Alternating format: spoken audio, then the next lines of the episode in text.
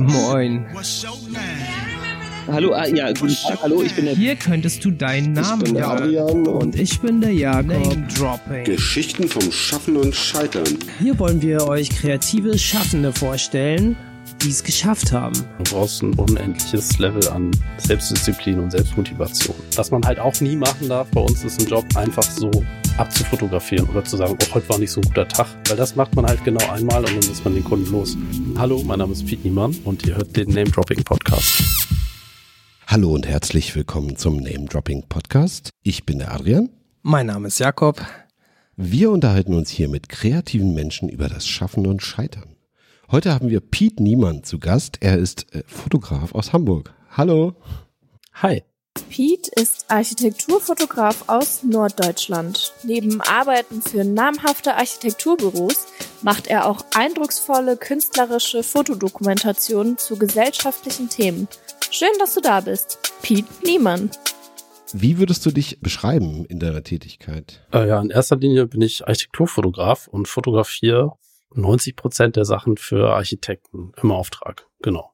Manchmal auch noch für Hersteller und sowas. Und ähm, das Geld, was ich damit verdiene, das versenke ich dann meistens wieder in freie Projekte. Genau. Mit dem man leider nicht so viel Geld verdient. Genau, und bevor ich es vergesse, äh, schön, dass du da bist. Wie geht's dir? Ja, gut. Ist alles gut. Äh, ja, die Gesundheit im Herbst ist so ein Dauerthema irgendwie mit zwei Kindern, aber sonst ist alles fein. Ja, hallo Pete. Ich sage auch nochmal danke, dass du da bist. Ähm, auch an alle, die zuhören natürlich. Wir haben uns ja vorher kurz schon mal zusammen telefoniert. War nämlich eine sehr nette Überraschung über eine gemeinsame Bekannte. Wo ich auch gar nicht weiß, wie doll ihr euch eigentlich wirklich kennt, aber das, du warst ja gleich interessiert und du hast ja auch ähm, ein Thema mitgebracht. Da werden wir heute drüber auch sprechen. Du hast nämlich gerade ein Buch veröffentlicht. Bevor wir da aber ganz detailliert einsteigen, haben wir noch ein paar Programmpunkte. Und zwar habe ich zum Beispiel jetzt gerade eine Einstiegsfrage von meiner Familie mitgekriegt. Magst du eigentlich deinen Job? Ja. Auf jeden Fall. Und äh, also ganz ehrlich, wer das nicht mag, der macht das nicht. Also es gibt leichtere Sachen. Es gibt wirklich leichtere Sachen mit weniger Zeiteinsatz, wo man nicht immer aufs Wetter gucken muss. Äh, also Wetter ist ein großes Thema bei Fotografie im Allgemeinen, wenn man jetzt nicht mit Studio und Licht unterwegs ist und bei Architektur hat man den Luxus leider nicht. Äh, ja, ich mag ihn sehr gerne, sonst würde ich auf Teufel komm raus was anderes machen. Äh, das, das geht nicht. Ja, bin ich jetzt nicht groß überrascht. Man braucht eine große Leidensbereitschaft, glaube ich. Das erzähle ja. ich auch, ja. Naja. Adrian, du hast auch noch hier eine Frage stehen. Ja. Äh, welches Foto hat dich eigentlich zuletzt begeistert? Und kannst du es beschreiben? Zuletzt begeistert. Na, das letzte, was mich jetzt begeistert hat, war heute ein Bild von Thomas Struth äh, aus Südkorea, das, das mir irgendwie beim Bildschirm geflitzt ist. Aber mhm. oh, es gibt so viele gute Sachen. Es gibt natürlich bei Architektur immer wieder Sachen, genau. Das hast du ähm, bei Instagram wahrscheinlich gesehen. Tatsächlich, ja, ja. Genau. Der Algorithmus meinte, Pete, guck mal hier, das, das magst du doch, oder? Komm, gib mein Herzchen. ja. War auch, glaube ich, nicht mal sein, seiner, ich glaube, der hat gar kein Instagram. Das ist ja einfach. Du hast aber ein Instagram und wir haben uns natürlich auch ein bisschen bei dir umgeschaut, was du so machst. Jetzt haben wir aber noch ein Ding aus der Kindheit. Adrian, du bist wieder dran. Ja, wir haben ja schon gehört, dass du fotografierst. Und erinnerst du dich noch, was deine erste Kamera war überhaupt? Also die erste, die mir selbst gehörte, war eine kleine Nikon D60, die ich in meiner Jugend überall hingeschleppt habe, auf Teufel komm raus. Und wenn die mal kaputt gegangen ist, weil man irgendwie sich mit dem Fahrrad hingelegt hat, dann wurde die auch äh, nach Möglichkeit schnellstmöglich wieder ersetzt mit mhm. dem Kleingeld, was man sich verdient hat. ähm, ja, und sonst die erste Kamera, mit der ich so rumgespielt habe, war von meinen Eltern. Irgend so eine, hatte ich letztens erst wieder an der Hand, hatte ich mal Praktikanten gezeigt. Mhm. Äh, eine Nikon FG20, irgend so ein Ding aus. Eine analoge, ne? Ja. Genau, ja, ja. Mhm. Genau. So eine Spiegelreflex. Genau, ja, ja. tatsächlich.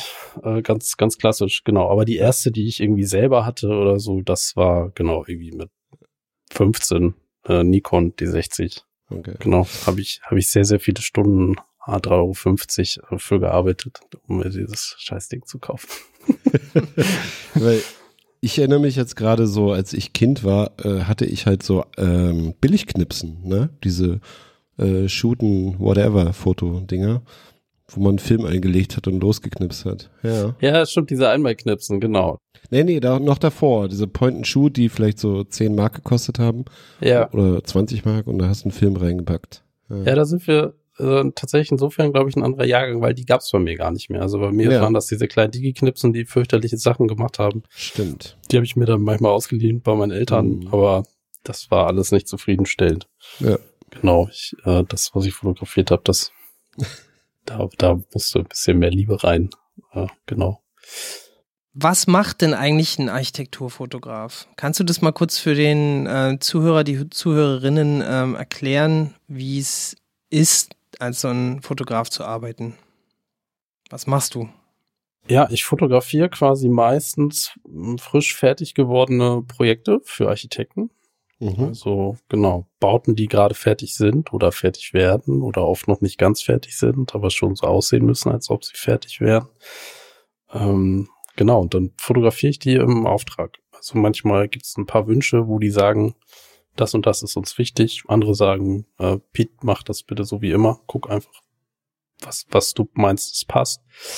Ähm, genau, dann fotografiert man das für die. Und man versucht natürlich das Projekt einmal zu zeigen, sowohl funktional, aber eben auch inhaltlich. Was passiert da mit Belebung? Wie reagieren Menschen darauf? Ähm, dass durch die Bilder eben das alles ersichtlich wird. Dann bin ich noch immer auf der Suche nach so einer Ikone, also so ein Hauptbild, was irgendwie so einen guten Einstieg macht. Und dann eben auch mit Licht, die zu zeigen, wie, wie das Gebäude mit Licht umgeht. Also es gibt zum Beispiel manchmal Fassaden, die sehen in jedem Licht anders aus, dass man dann das gleiche Bild im unterschiedlichen Licht fotografiert, dass man in drei Bildern dann zum Beispiel sehen kann, wie reagiert irgendwie das, das Gebäude auf das Licht. Ähm, das macht man so im Kern. Oder das ist Mhm. das, was ich am meisten mache. Gibt auch Leute, die fotografieren nur für Hersteller, Glashersteller, Fassadenhersteller, Bodenhersteller. Das läuft bei mir manchmal auch, aber meistens ist es für Architekten, genau, weil man da ein bisschen freieren Ansatz hat. Ne? Wenn ich für einen Hersteller fotografiere, dann fotografiere ich wirklich nur das Produkt und alles irgendwie isoliert. Das ist nicht so schön. Und gerade bei öffentlichen, also Gebäuden ist es super zu fotografieren, was da passiert. Also wie die Menschen wirklich darauf reagieren, wie die auch in Interaktion gehen. Also zum Beispiel habe ich für Saar Hadid die Elbpromenade fotografiert am Hamburger Hafen und ähm, da passieren einfach Situationen, die kann man sich nicht ausdenken irgendwie. Dann da zu stehen und zu warten auf das Bild oder eine Idee zu haben, sowas möchte ich und das, das sind so die Sachen, die, die Spaß machen. Du sagtest gerade, um dann zu sehen, wie das äh, belebt wirklich wird, wie die Menschen reagieren. Ähm, Ich muss jetzt gerade an diese Concept Art denken oder diese Computerzeichnungen, die vor Fertigstellungen irgendwie als Promotion gemacht werden. Mhm. Äh, Sieht man dann einen großen Unterschied, also wie sich das belebt mit den Menschen? Also oft sind die Sachen, die am Rechner entstehen, so ein bisschen überzeichnet. Ne? Da sind dann so extrem viele Menschen und äh, alle schick gekleidet, Business und alles fancy und on point. Äh, wo ich immer die Leute beneide, die solche Sachen rendern, die müssen sich nicht mit der Umwelt irgendwie auseinandersetzen. Ich stehe auch vor dem Problem, dass da eine Litfaßsäule steht oder dass die Perspektive aus dem Rendering gemacht wurde und ich stehe dann da an dem Ort und vor mir stehen 30 Bäume und man sieht nichts mehr vom Gebäude. Also klar, die sind sehr viel freier, wenn die das so rendern. Ja, klar. Genau, ich Ja. muss dann mit der unglamourösen äh, Realität mich oft auseinandersetzen und gucken, dass ich das so, so weit fotografisch ausblende, wie es nur geht. Aber genau, ich gucke da immer ein bisschen neidisch. Ich habe so alte Fotografien hier von Fotografen, die so um die Gründerzeit fotografiert haben, so 1900. Und es gab noch keine Ampeln, nicht so viele Autos, die ganzen Straßenschilder nicht. Ähm, und ja, das sind so die Hauptthemen, mit denen ich mich dann oft viel beschäftige. Wie kriege ich diese Straßenschilder versteckt oder wie kann ich diese Ampel umgehen oder die Litfaßsäule? Was machen wir mit der Autoflut? Ähm, Es ist ja dann auch irgendwie äh, auch ein Feature, weil das wahrscheinlich viel, viel authentischer wirkt als diese 3D-Renderings. ne? Also, weil Ja. wenn ich die irgendwie an der Straßenecke sehe, dann denke ich halt, oh, okay, alles klar, das sieht am Ende eh nicht so aus. wobei man da fairerweise sagen muss, das sind ja oft dann die Entwürfe, die gewonnen haben von den Architekten. Und im weiteren Prozess kommt dann der Bauherr, Investor, wer auch immer dazu und sagt, oh, das können wir doch wegsparen. Oder Mm, müssen die okay. Fenster wirklich bodentief sein? Oh, komm, die machen wir ein bisschen so. Muss das wirklich so ein Material haben? Nö. Und am Ende kriegt natürlich der Architekt den Hass dafür, dass es nicht so aussieht, aber der Weg dahin ist ja ein sehr langer, ein Ja. sehr steiniger. mit einem langen Rattenschwanz. Ähm, es gibt tatsächlich manchmal Projekte, wo die Architekten dann ein bisschen verzweifelt sind und sagen, oh, ich fand den Entwurf so gut, aber ich weiß gar nicht mehr, ob wir das überhaupt fotografieren, weil irgendwie ist es doof. Und ähm, ja, dann ist es immer die Aufgabe, dass ich den Architekten mit meinen Bildern dann dazu bringen, dass sie wieder so ein bisschen Optimismus fassen und sagen, ja komm, ist eigentlich doch ganz schön geworden. Aber genau, das muss man dann eben so zeigen. Und ähm, Ja. Das ist oft die Mission. Ja. Bis jetzt hat sie immer geklappt.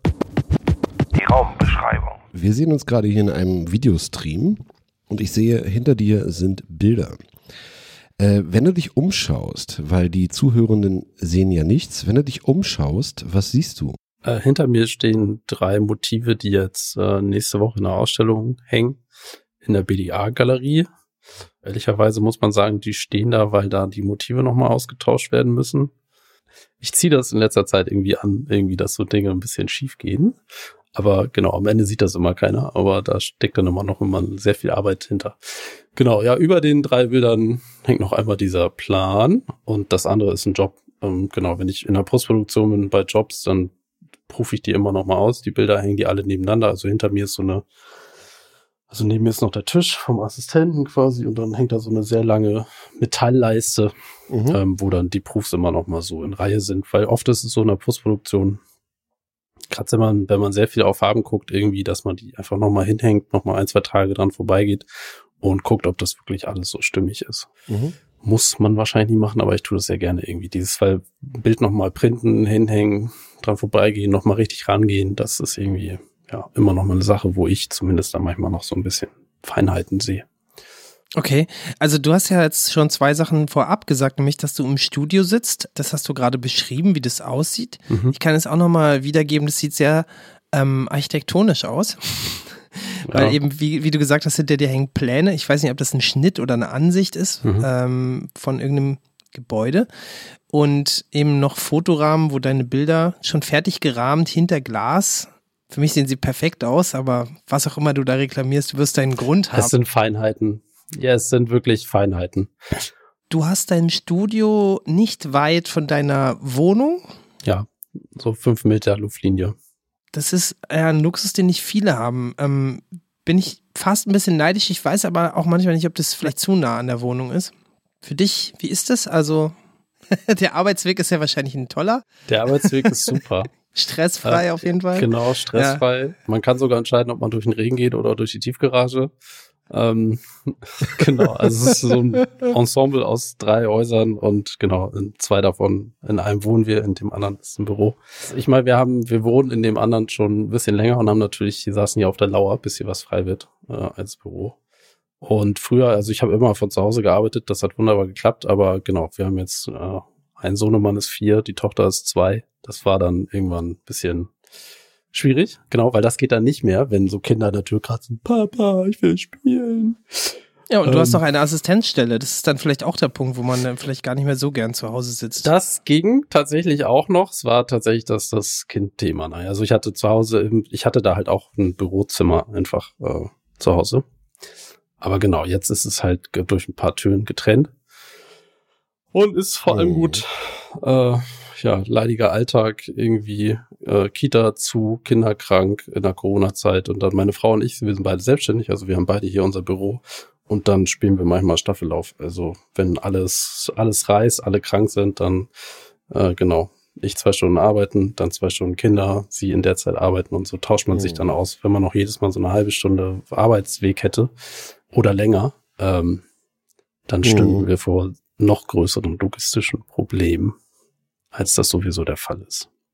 Wenn du jetzt äh, rein logistisch nicht die Tiefgarage Ja. genommen hast, ähm, von zu Hause Ja. zur Arbeit, hast du da viele verkleidete Menschen gesehen heute? Genau, wir nehmen heute an Halloween auf. Äh, tatsächlich. also ich bin nicht durch die Tiefgarage, ich bin durch die Haustür gegangen und äh, bei uns, da wohnen auch mehrere Verwandte äh, Schwestern, die alle Kinder haben, genau. Und eine große Horde war dabei, die Tante zu überfallen. Äh, geschminkt und ähm, wie man so aussieht zu Halloween. Genau, die kamen entgegen. Die halbgare Recherche. Ich würde jetzt zur halbgaren Recherche kommen. Das Ding heißt halbgare Recherche, weil das alles, was da drin steht, halbgar recherchiert ist aus diesem Internet. Ich habe mal im Internet geguckt, was weiß ich über Piet Niemann, was finde ich heraus. Manches kann unverständlich sein, manches kann falsch sein und wenn es komplett falsch ist oder du ergänzen möchtest, kannst du gerne reingrätschen. Mhm. Okay, bist du bereit? Okay. Es ist 1991 und du wirst geboren. Wahrscheinlich in Norddeutschland, aber ich weiß nicht wo. Bad Segeberg. Ah, Ka- Kann mal fett spielen. das ist das mit dem äh, ne, Unterhaltungs Mit dem Kalkberg, genau. Mit dem Genau. einzigen Berg in Norddeutschland, wo tatsächlich mal eine Steinburg stand. Das wusste ich nicht. Ja, gut zu wissen. Der Und steht auch nicht mehr. Die wurde abgerissen und die dachten sie irgendwann, die kann man auch anders verwenden. genau. Das weiß fast keiner mehr, aber ist so. Es sind äh, ganz viele Jahre vergangen und plötzlich warst du Teenager. Und alles begann dann mit Graffiti. Äh, erzähl doch mal, wie es dazu kam und was das mit Fotografie zu tun hat. Äh, ja, also ich habe einfach viel gemalt mit Kumpels in der Zeit. Und wir haben vor allem viel in so halblegalen alten Stahlwerken. In der Münster gab es ein altes Stahlwerk, was nach der Wende von heute auf morgen zugemacht hat, wo noch die ganzen alten Auftragsbücher waren, wo noch der Stahlkessel am Oxidieren war. Ähm, das war so eine Location oder auch ein altes Betonwerk in Itzehoe. Da haben wir viel gemalt, genau, immer ganz große Bilder, ganz aufwendig, mit vorgezeichnet und alles vorher schön übermalt und dann so lange Bilder gemacht. Da haben wir sehr viel Zeit investiert, eigentlich mal den ganzen Tag äh, quasi dran gemalt und dann war abends immer so mit letztem Licht nochmal schnell ein Foto machen. Und äh, genau, mit der besagten Digitalkamera der, der lieben Eltern aus der Hand nochmal eben schnell. Äh, das hat immer nicht so gut geklappt. Und äh, also ich, ich meine, ich glaube, eine Dose hat damals 3,50 gekostet. Man hat da so 30 Dosen irgendwie versemmelt und den ganzen Tag und dann, man hatte eigentlich nichts davon, außer eben das eine Bild, weil das war so eine Hall of Fame heißt das, heißt, in der Woche ist das Ding wieder übermalt von anderen. Genau. Mhm. Also war irgendwann klar, okay, man braucht, muss das irgendwie vernünftig fotografieren, sonst ist das ein bisschen für die Katz. Und ja, dann ging's so los. Dann hatte irgendeiner hatte so ein Ding und dann hat man da so geguckt, oh, wie geht denn das? Und äh, dann habe ich mir irgendwann die erste Kamera selber zugelegt und habe dann versucht, diese Wände, die dann am Ende gemalt waren, bestmöglich äh, zu fotografieren. Genau. Also insofern war der erste Berührungspunkt fotografisch auf eine Art dann schon architektonischer, weil man hat dann schon geguckt, was wird am Ende ein geiles Foto, was ist das für eine Wand, jetzt egal, ob der Untergrund doof ist oder nicht, äh, da quält man sich dann durch für das Foto am Ende. Das war so der Start zur ersten Kamera und ähm, ja, und die, klar, die hatte man dann nicht nur da dabei, sondern im Prinzip immer, egal was los war. Und äh, die habe ich auf alle Partys mitgeschleppt, auf, auf alles, was man so erlebt in dieser Zeit. Ähm, da sind eine Menge gute Bilder entstanden, die ich auch äh, letztens noch mal kurz angesichtet habe. Und äh, ja, ich weiß nicht, ob ich da deine halbgaren Recherche schon vorwegnehme, aber ähm, genau, ein sehr guter Freund von mir hat sich äh, das Leben genommen später und dann war die Kamera quasi noch so ein bisschen wichtiger, um für mich immer festzustellen, äh, das ist ein lebenswerter Moment, den fotografiere ich. Und spätestens dann hatte ich die Kamera wirklich immer an mir und habe alles fotografiert, was ich irgendwie als lebenswert empfand. Genau, und das, das hat mich so ein paar Jahre begleitet. Und ähm, dann kam das irgendwann ja relativ von alleine festzustellen, ich will irgendwas mit Fotografie machen. Weil jetzt in der Jugend hat man nicht so wirklich für andere Sachen gebrannt, aber das war was, das hat mich jeden Tag begleitet. Ich habe das immer gemacht, das hat mir Freude bereitet. Und dann hat man sich so ein bisschen umgeguckt, ähm, wie kann das da weitergehen, beruflich in so eine Richtung. Und Dieses äh, Weitergehen, das hast du dann gemacht, indem du diese Ausbildung gemacht hast, ne? Und dann äh, verschiedene Assistenzen, Werbung für Autos, erstes Geld für bessere Ausrüstung kommt dann wohl rein. ja, also eigentlich ja, jeden Euro, den man verdient hat beim Assistieren, der wurde direkt versenkt. Hm. Ich habe mich mit 19 dann quasi selbstständig gemacht. Als Assistent bist du immer frei. Und ähm, manche haben dann immer gar nichts ausgegeben und hatten dann zwei Jahre später sehr große Steuernachzahlungen, äh, die Knipse, das war immer ein bisschen ärgerlich und ich habe immer alles in Equipment versenkt, weil ich wusste da schon, dass ich quasi in Architektur will, also das war klar, weil Architektur war eh so ein Thema, was irgendwie schon in der Kindheit interessant war, aber wie das dann immer so ist, das heißt, oh, um Architektur zu studieren, musst du gut in Mathe sein, ich war Mathe, weil nun äh, ja, jetzt nicht mein Paradefach irgendwie. Da dachte ich, alles klar, das kannst du vergessen mit der Architektur, das lässt mal schön sein. Ähm, aber das kam halt alles wieder. Und das ist das Schöne in der Fotografie, dass man seinen Neigungen so hinterherlaufen kann. Also wie gesagt, die, die Leute, die irgendwie Autos abfeiern, die fotografieren Autos. Ähm, Freund von mir ist Foodfotograf.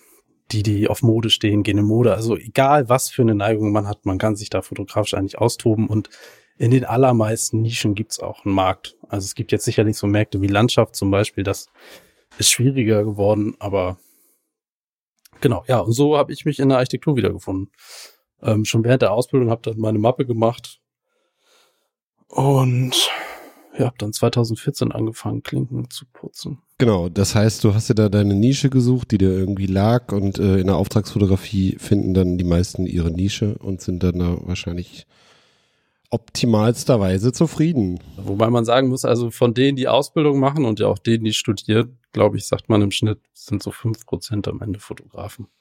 Also ich würde auch gerade sagen, also so einfach ist es, glaube ich, nicht. Denn der Markt ist relativ dicht. Es gibt nur sehr wenige, die werden immer wieder äh, engagiert. Du hast ja auch ein paar namhafte ähm, äh, Büros unter deinen Auftraggebern und ich glaube, wenn man die erstmal hat, ist das dann wieder der ähm, die, die, der Fuß in der Tür zum nächsten Job, aber ich ja. glaube, das schaffen nicht viele. Also ich weiß noch, wie manchmal oh. äh, sehr verzweifelte Leute auch Outreaches gemacht haben und es hat meistens null Response darauf gegeben, mhm. auch wenn die Fotos ja. durchaus gut waren, aber die Konkurrenz ist halt hart. Ja. Also Okay. Muss man schon ziemlich gut sein. Also man braucht einfach gerade am Anfang, du brauchst ein unendliches Level an Selbstdisziplin und Selbstmotivation. Ne? Also wer da denkt, man setzt sich da mhm. morgens hin, schreibt ein paar E-Mails und telefoniert ein bisschen rum und alles funktioniert, ähm, der wird da sehr schnell unzufrieden, die Türen zu machen. Äh, das ist einfach, man muss halt wahnsinnig reinhauen. Und auch um eine Mappe zu machen, das klingt so einfach, ich mache meine Mappe, aber gerade bei Architektur, du musst den ganzen Kram organisieren, finanzieren. Ähm. Die Mappen müssen unglaublich gut sein, du musst mindestens eine Website haben, weil ohne geht gar nichts. Also ähm, ich denke mal jetzt in der Zeit, wo du angefangen hast, auf jeden Fall auch nicht mehr. Das heißt, eigentlich musst du noch gleichzeitig Webdesigner sein oder du musst jemanden kennen. Das weiß ich gar nicht. Also ja, ich glaube, die waren nicht, nicht egal. Aber das Wichtigste war schon das Portfolio. Also genau, ich habe so ein großes A3 Plus Portfolio, wo die Prints halt drin sind. Und ähm, da war es eigentlich immer nur die Mission, mit diesem Portfolio einen Termin zu bekommen. Und wenn man den Termin hatte, dann, dann war der Fuß schon ziemlich weit in der Tür. Es sei denn, also wie gesagt, es sei denn, du hast ein schwaches Portfolio, aber das sind eben die Sachen, die müssen vorher sitzen. Und der Weg dahin, der ist relativ schwer. Das habe ich halt auch während der Assistenz gemacht. Also das war kein Prozess von drei Monaten, sondern äh, anderthalb Jahren irgendwie, wo man da wirklich Gas gegeben hat und dann auch weiter Gas gegeben hat und dann eben auch, ähm, was man halt auch nie machen darf, bei uns ist ein Job einfach so abzufotografieren oder zu sagen, oh, heute war nicht so ein guter Tag oder ich habe gerade nicht so Lust oder Motivation, weil das macht man halt genau einmal und dann ist man den Kunden los. Ähm, du musst halt immer 100 Prozent oh. geben und bei jedem Projekt und kein Projekt läuft leicht. Meistens kommen immer irgendwelche Baustellen dazwischen und ähm, gilt auch für freie Projekte. Und da eben dann immer den, ja, den Dampf zu haben, da weiterzugehen und nicht zu sagen, oh, es nervt, ich höre jetzt auf. Äh, das ist einfach scheinbar, wenn man das eben in absoluten Zahlen sieht, äh, überlegen sich halt dann im Laufe dieses Prozesses immer sehr viele, ich mache halt doch was anderes irgendwie. Ja. Das war jetzt 2010, ne? Ausbildung zum Fotografenassistenzen. Ja. Da fing das an, genau 2012 war das durch. Ich habe in der Zeit aber schon assistiert. Also ich habe ja 2011 bis 2014 quasi assistiert und dann habe ich einen harten Cut gemacht, als das dann losging mit den ersten eigenen Jobs. Genau. Also ich bin jetzt fast, ja, fast zehn Jahre mit Architekturfotografie und fast 14 Jahre dann mit Fotografie zugange. Du hast dann auch für die ganz großen Architekturfirmen, wie sagt man, Büros, ja. gearbeitet, äh, die mir alle nix sagen, weil ich bin überhaupt nicht aus dem äh, Bereich. Aber hier steht Zaha Hadid Architects und Delugan Meisel Association. Delugan Entschuldigung. Associated Architects aus Wien, genau. Dankeschön.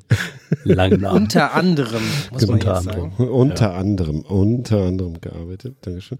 Und dann hast du auch äh, Ausstellungen gemacht. Beziehungsweise an Ausstellungen teilgenommen. Es gibt frühe Sachen, wo man dich findet in der Millantor Gallery. Ja. Stimmt. Äh, aber da findet man dich meistens irgendwie nur so als Name und ich weiß nicht, was du da äh, ausgestellt hast. Da habe ich äh, mit Oliver Heinemann damals zusammen noch äh, was ausgestellt. Genau. Das war halt 2015, war also der Beginn äh, Bürgerkrieg Syrien, wo eben sehr viele nach Europa kamen. Das haben wir thematisch fotografiert. Wir waren da in Calais, äh, genau in The Jungle, wie das damals hieß, und haben aber auch zeitgleich äh, diese diese großes Hilfslager in den Messerhallen fotografiert. Und das hatten wir ein bisschen gegenübergestellt mit Bildern, die ich vom Oktoberfest gemacht hatte. Oha. Ja, genau. Also Leute, die sich für ein neues iPhone anstellen, also einmal so eine ganz lange Schleife vom, vom Okay. Apple Store, als ein neues iPhone rauskam und dann eben die Party im, im Oktoberfestzelt und dann parallel dazu die Bilder aus Calais und genau, also sehr nüchterne, auch distanzierte Aufnahmen, ähm, einfach so Übersichten, aber genau, da haben wir so ein bisschen diese diese Widersprüche, nenne ich es mal vorsichtig, ähm, Ja. Mhm. gezeigt. Das heißt also, du bist auch Dokumentarfotograf, weil das ist ja dann People-Fotografie, das ist ja dann nicht mehr Architektur. Ja, wobei das ist eine ähnliche Bildsprache. Man muss auch sagen, von meiner Ausbildung und zur Architektur, also die Art und Weise, wie ich freie Projekte fotografiere und auch das ist eigentlich sehr ähnlich mit dem, wie ich auch Architektur fotografiere. Also es ist immer eine statische Fotografie, wenn man so will, meistens vom erhöhten Standpunkt, ähm, immer vom Stativ und immer sehr bewusst gewählte Motive, jetzt nicht irgendwie super weitwinklig oder Porträts oder, sondern es ist eigentlich immer eine nüchterne Observation von dem, was da vor einem passiert, genau. Also es ist jetzt nicht so, dass es komplett unterschiedlich ist. Es ist eine sehr ähnliche Arbeitsweise, ähnlicher Umgang mit dem Licht. Ähm, genau, also für mich ist es ehrlich gesagt, Ja. ich gehe fotografieren und äh, ich, ich gehe an beide Sachen eigentlich gleich ran. Da kommt natürlich ganz unterschiedliche Sachen raus, wenn man andere Sachen vor der Linse hat irgendwie und hat ja auch manchmal andere Schwerpunkte, aber ähm, es ist jetzt nicht so, dass ich mit dem einen mit so einer kleinen äh, 35 Millimeter Kamera rausgehe und irgendwie schnell, schnell ganz dicht dran und äh, Reportage ich fotografiere, wie, wie man das vielleicht kennt. Ähm, Mhm. Sondern es ist eine sehr ähnliche Bildsprache. Genau, also ähm, wir kommen jetzt gleich beim nächsten Punkt dann auch, glaube ich, oder beim übernächsten dazu, was du dann jetzt ähm, auch in deinem Buch fotografiert hast. Aber dass ich das jetzt Genau. nur einmal nochmal verstehe oder auch nochmal einfach doppelt erkläre, wie ich das gerne mache. Ähm, du gehst also, du gehst also schon davon aus, dass diese, das hast du ja gesagt, die Interaktion von Menschen mit der Architektur auch wichtig ist und siehst es als dokumentarische, als dokumentarische ähm, Arbeit, die du da leistest. Du hast ja gesagt, wie das Licht mit dem Gebäude auch interagiert, weil es gibt ja auch andere, die inszenieren das, ganz, ganz eiskalt gesagt.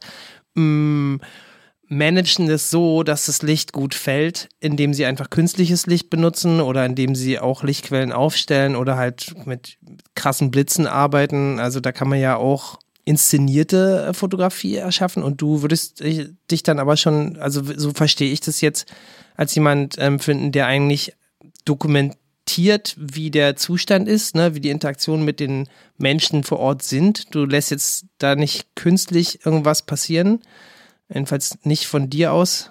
Es ist ja manchmal so, wenn man leere Räume hat, kann Architekturfotografie ohne Menschen auch sehr sinnlos wirken. Mhm. Ja klar, weil man sich so gar nicht erschließen kann, was da irgendwie passiert. Also es gibt Situationen, da ist man gezwungen, das leer zu fotografieren. Äh, Corona-Zeit war ein gutes Beispiel. Hatte ich Mhm. sehr spannende Projekte, wo dann die Policy von der Firma war, dass irgendwie nur drei Leute in einem Komplex sein dürfen, wo eigentlich 500 Menschen arbeiten. Ähm, Oh. Das waren Schwierigkeiten. Oder ähm, ja auch andere Projekte, die eigentlich wirklich für Menschenmassen gemacht sind, die aber eben noch nicht eröffnet waren und wo auch immer ganz streng Mhm. war, nur die dürfen rein zu den Uhrzeiten und genau, da muss man dann so ein bisschen in die Trickkiste greifen, sobald das denn geht, aber genau, nach Möglichkeit immer so, wie die Orte gemacht sind. Ähm, das ist auch der Grund, warum ich zum Beispiel nicht mit künstlichem Licht arbeite, weil ein Architekt oder ein Lichtplaner, der hat sich was dabei gedacht, wie, wie ein Tageslicht durch ein Gebäude fällt oder durch einen Innenraum. Wenn ich da anfange, irgendwie wild zu blitzen, dann verfälsche ich diese ganze Lichtsituation. Also das ist tatsächlich ein Eingriff, wo ich sage, das mache ich nicht. Das wäre zum Beispiel was, wenn man jetzt für ein Hotel im Auftrag fotografiert. Da macht man alles, Hauptsache sieht schön aus und gefällig. Und ähm, das ist halt ein Schritt, den würde ich nicht nehmen, sondern ich stelle mich im Zweifel dahin und sage, okay, wann fällt hier das perfekte Licht rein? Also dann mache ich halt eine zeitliche Verdichtung, wenn man so will. Das ist dann auch inszeniert, weil es macht einen Unterschied, ob ich um 13.20 Uhr da stehe oder um 13.40 Uhr und ich gucke halt vorher auf den Sonnenverlauf und sage, okay, um 13.30 Uhr steht das Licht da perfekt und dann stehe ich da und belichte. Da kann man natürlich auch sagen, das ist eine Inszenierung, aber mit Mitteln, wo ich halt finde, okay, es ist halt einfach vernünftig getimed. Ähm, ja. Genau, aber ist jetzt nicht so. Hinzu kommt bei Außenaufnahmen, da kann man natürlich theoretisch auch blitzen und den Himmel ersetzen, aber äh, nichts sieht so gut aus wie eine Sonne, die im richtigen Winkel äh, fällt. Oh. Auf die habe ich leider keinen Einfluss. Das wäre schön, wenn es da noch mal, ja. Oder Wetter jetzt im Herbst ist ein sehr grauer Herbst, ist auch, genau, ist dann immer, man sitzt dann. Naja, du kannst die Uhrzeit bestimmen, wann du fotografierst. Ne? Meistens, auch nicht immer, leider. Bevor wir jetzt zu Buch, Ausstellung und Thema kommen, möchte ich nicht unerwähnt lassen, dass du 2018 noch eine Gruppenausstellung hattest, Raumspuren Beyond Architecture. Äh, worum ging es da? Tja, um, um Raumspuren Beyond Architecture. Der Titel war so ein bisschen, ähm, also eigentlich waren wir sehr frei. Im Prinzip wurden mehrere angesprochen ähm, auf eine bestimmte Arbeit und wir haben das nicht fotografiert auf diesen Titel hin, sondern der Titel war ja auch so ein bisschen, dass das alles so ein bisschen reinpasst, aber das waren im Prinzip mehrere freie Arbeiten von mehreren Architekturfotografen zu selbstgewählten Themen. Das war auch Arbeiten, die waren schon fertig, also die wurden jetzt nicht extra für diese Ausstellung gemacht. Ähm, genau, insofern war das ja eine Gruppenausstellung mit mehreren unterschiedlichen Arbeiten. Wir schreiben jetzt 2023, wir sind in der Gegenwart und du wirst haben deine Einzelausstellung Expo 2000 20 Years Later in der BDR-Galerie. Es wird das Buch rauskommen mit demselben Titel. Und äh, darum geht es um die Expo 2000. Die Expo 2000 war eine Weltausstellung. Und was hast du da fotografiert? Also ich war 20 Jahre später nochmal da und habe quasi geguckt, was aus den vollmundigen Versprechungen geworden ist oder auch nicht. Ähm, also bei der Expo die Idee kam mir 2016, da habe ich äh, das SMART fotografiert, das Museum für Art, Architecture and Technology in Lissabon. War da eine Woche und hatte so ein paar Tage, wo das Wetter nicht so gut war. Und da hatte ich mir dann die alte Expo angeguckt, die in Lissabon war, 98 und dachte schon, ah, das sieht ja interessant aus. Äh, also man sieht, da war mal irgendwie ein ganz großes Event und was ist damit passiert, was wird noch genutzt und was nicht. Und so kam ein bisschen die Idee auf zu gucken, dass man alte Expos besucht und zu guckt, was daraus geworden ist. Mhm. Und die Expo 2000 ist ein bisschen so ein Sonderfall, weil das war so die erste Expo im neuen Jahrtausend. Das war die erste große in Deutschland. Und die stand eben, also wenn man das Original die Originalbewerbung von damals liest, dann sind das die gleichen Wörter, die man heute dort finden würde. Also Nachhaltigkeit, äh, genau, Transformation äh, von Energie und Verkehr und ähm, also es liest sich so, als ob das heute jemand geschrieben hätte für heutige Themen. Und angeblich gab es ein mhm. super Nachnutzungskonzept. Es wurde auch groß getrommelt überall, dass für alles eine sichere Nachnutzung dargestellt ist und alles wird wunderbar und toll. Und genau, wenn man dann vor Ort ist, ich war da im Sommer immer nach einem Job und äh, es ist wahnsinnig fotogen auf eine Art, weil es ist auf jeden Fall nicht so, wie man sich das erwartet hätte. Und also viele waren auf der Expo und haben es noch in Erinnerung und dann kommt man heute hin und stellt fest, okay, die Expo war hier, aber hier ist jetzt gerade irgendwie nichts und ähm, was passiert hier? Man steht so vor sehr vielen Ruinen. Man muss ehrlich sein, mittlerweile hat sich eine Menge getan, aber äh, 2020, also genau 20 Jahre danach, war das ein ziemlich trauriger Haufen Erde irgendwie. Genau. Und die Idee ist mhm. quasi jetzt immer die Expo ab der Expo 2020 Jahre später zu besuchen. Also das nächste ist in, in Japan. Da war sie 2005. Ähm, 2010 Shanghai, wo das zum Beispiel ganz anders ist, weil damals die Expo 2010 in Shanghai hat man in den Stadtrand gebaut, aber Shanghai ist so gewachsen, dass es mittlerweile ein Park in der Stadt ist. Also die einfach zu gucken, wie haben sich diese Areale entwickelt. Genau. Und das ist jetzt insofern der, der Aufschlag. Ähm, genau. Mhm. Und ja. Ähm, ja, Ja, ich Jakob? muss jetzt noch mal kurz ergänzen, weil wir kommen jetzt nämlich zum Thema ähm, dieser Weltausstellungen. Das ist nämlich so ein bisschen auch das, was wir jetzt einfach heute uns als Thema gesetzt haben, weil da muss man halt einfach mal drüber sprechen. Es ist jetzt nämlich nicht so ein allgegenwärtiges Thema. Das ähm, verlässt einen dann immer ganz schnell, solange das nicht mehr im eigenen Land ist. Das war, hat ja damals in Hannover stattgefunden, haben wir, glaube ich, eben vergessen zu sagen. Hannover ist ja jetzt Ja. zwar eine Messestadt, aber es ist jetzt nicht der Nabel der Welt, was Kultur angeht, in äh, Deutschland auf jeden Fall nicht. Also für Niedersachsen sieht es vielleicht schon wieder anders aus, aber seien wir mal ehrlich, also Hannover gilt jetzt nicht so als schön. Ich würde jetzt sagen, das ist auch ein bisschen zu Unrecht so, aber ähm, jetzt ist es so, du hast da dieses Buch zugemacht und dafür gab es irgendwie auch noch einen europäischen Architekturfotografiepreis. Und bevor wir jetzt in die Diskussion nämlich gehen, ist das einfach noch der letzte Punkt hier, dieser ähm, Halbgaren. Kannst du noch mal erklären, was das damit auf sich hat, mit diesem Preis? Also ich habe die Bilder eingereicht äh, zu dem Preis, genau. Und das war, es gab quasi den ersten, zweiten, dritten und es gab die Auszeichnung. Also das muss ich nochmal klarstellen. Es gab nicht der erste Preis für mich, sondern es gab eine Auszeichnung. Mhm. Ähm, Mhm. genau, das war im Deutschen Architekturmuseum. Da war jetzt auch so eine kleine Ausstellung dazu, dann auch noch.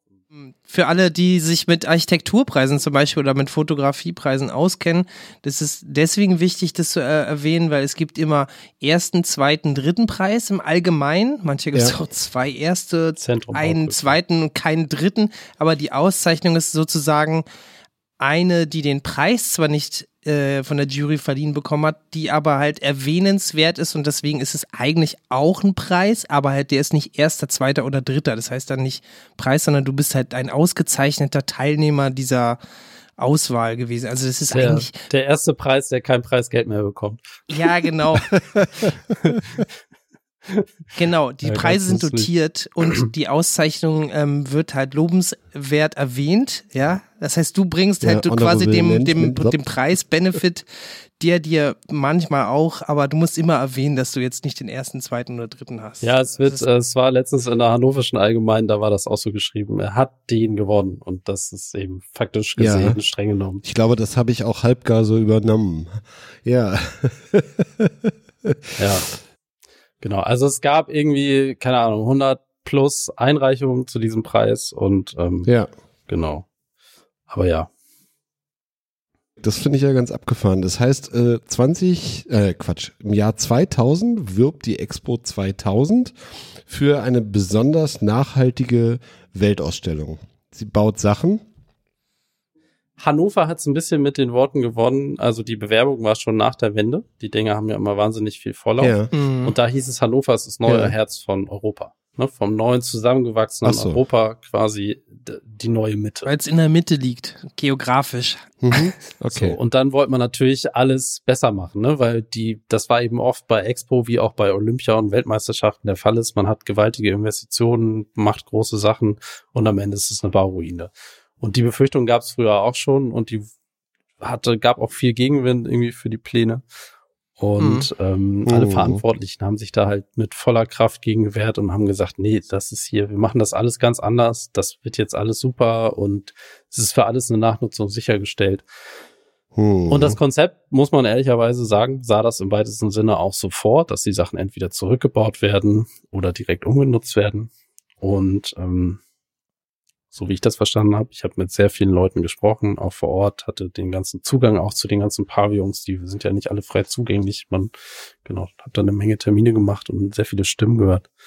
Und ähm, es ist oft so gewesen, dass die Stadt Hannover das eben alles mitgemacht hat, weil es gab eben eine neue, eine neue Infrastruktur, die S-Bahn wurde irgendwie gemacht, es gab einen neuen Bahnhof, also für die Stadt Hannover war das erstmal gut. Aber am Ende hatte sie ein bisschen Angst, dass dieses Expo-Areal, wenn es ausgebaut wird, eben eine große Konkurrenz wird zu der Innenstadt von Hannover. Und die hat nach Okay. Abschluss der Expo wirklich mit Händen und Füßen versucht, jede Nachnutzung dort aktiv zu blockieren. In ganz vielen Fällen. Teilweise mit Begründung, wie man sie kennt, aus der Bürokratie. Äh, der Flächennutzungsplan sieht das nicht vor, der Bebauungsplan sieht das nicht vor. Ähm, genau, und so wurden sehr viele Sachen eben verhindert einfach. So dass man am Ende eben von einem Areal stand, was über weite Flächen nicht nach, also wo einfach Ruinen waren, wo dann natürlich Jugendliche sich irgendwann niederlassen äh, nachts und vielleicht mal ein Feuerchen machen und dann brennt man so ein Pavillon und dann brennt der paar Jahre später nochmal und irgendwann war einfach wirklich sehr viel sehr runtergekommen. Und auch die Sachen, die es teilweise gab, der deutsche Pavillon zum Beispiel, da gab es einen Entwurf von einem Architekten. Ähm, dann hieß es aber, der Entwurf ist nicht für genug Menschen gemacht, weil da sollen ja sehr viel mehr kommen und dann wurde dann, kein richtiger Architekt hat das am Ende gebaut, sondern der sogenannte Bäderkönig, eben ein Herr, der sonst äh, Thermalbäder gebaut hat und dann ist der deutsche Pavillon eben so gebaut worden, dass er thermisch dann auch eigentlich für nichts anderes mehr nutzbar war, weil der eben so eine Glasfläche hat, dass das eben im Sommer da drin wahnsinnig heiß wird Ja. und ähm, War so eine Art Ähm. Gewächshaus dann am Ende. ja, und ein riesiges Gewächshaus. Also das ist da. Das ist äh, ein Jetzt sind Haus wir ja ist schon ein ganz- gutes Wort. Das ist mehr eine Halle. Ganz, ganz tief Ja. im Stoff. Also Ja. ähm, das Buch ähm, habe ich hier aufgeschlagen liegen. Du hast es mir netterweise vorab ähm, zukommen lassen. Pete Niemann, Expo 2000, 20 Years Later, englischer Titel, sehr schlau gemacht. Ähm, There will be no ruins steht hinten, in, ja, auf kurz bevor nochmal so eine Zusammenfassung kommt. Das ist ein Zitat von Birgit Breuel, die war damals die Expo-Generalsekretärin.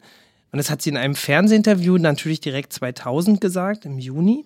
Ähm, jetzt müsste man, weil wir jetzt schon so tief drin sind, fair bleiben damit man jetzt nicht, ähm, du hast es ja eben eigentlich schon relativ gut erläutert, wie viele sind eigentlich an so einer Expo beteiligt. Aber weil ich es jetzt selber auch nicht weiß und bevor wir jetzt einsteigen, Fach zu simpeln über ähm, tolle Expos, die die Welt schon kennt, ähm, würde ich gerne einfach Mhm. dich, weil du jetzt super viel Recherche gemacht hast. In dem Buch gibt's ähm, sehr äh, tiefgründige textliche Erläuterungen, die ähm, auch von Architekten, ähm, teilweise auch hier von dem Architekturbüro, das diesen niederländischen Pavillon gemacht hat, den du ja so ein bisschen als Highlight da auch ähm, äh, siehst oder auf jeden Fall ist das so für mich das, was als einziges architektonisch irgendwie spannend aussieht oder noch erhalten ist, sagen wir mal so. Ähm, jetzt, wer ist, wer ist das Gremium, das diese Expos eigentlich verteilt? Ist das wie beim Olympischen Komitee, dass sie dann sagen, ja, okay, Hannover hat sich hier beworben und jetzt prüfen wir das und dann, wenn genügend Geld auf dem Konto ist, kriegen die den Zuschlag oder also bei Olympia munkelt man immer, dass es so läuft. Bei der FIFA ist es ganz klar der Fall, das wissen wir inzwischen.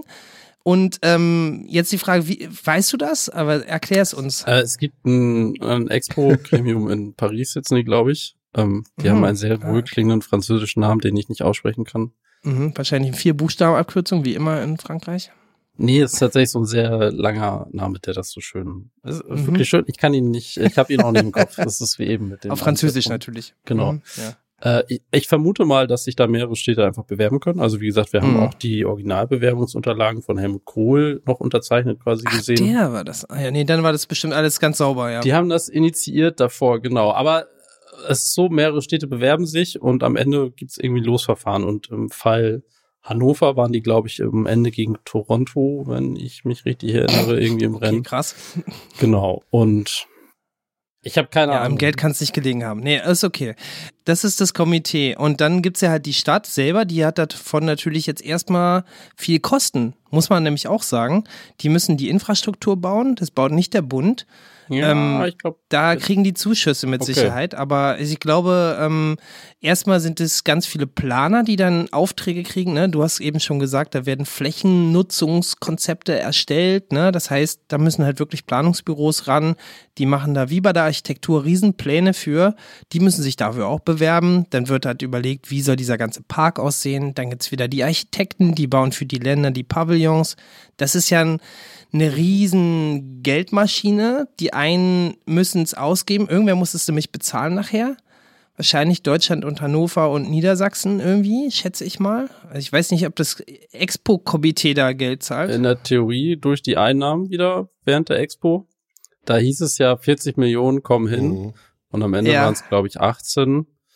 Genau. Das auf jeden Fall, die Zahl war nicht, nicht schwarz am Ende. Die war sehr rot. Ich war damals da. Es war ein Riesending. 2000 war eine Riesenhysterie. Äh, alle Computer stürzen ab. Die Zukunft beginnt.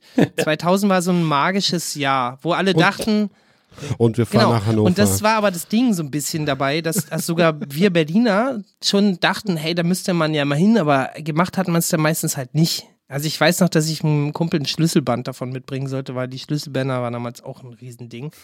Dementsprechend kann man es im, im Rückblick vielleicht auch betrachten. So eine Expo ist halt ein Riesending, weil tatsächlich schaut die ganze Welt auf einen. Auf diese Stadt, wo diese Expo Mhm. ist. Da gehen ganz viele Reporter hin aus aller Herren Länder. Architekten bauen da halt Bauwerke, die auch mal experimentell sein dürfen, was sie heutzutage eher nicht so oft sind.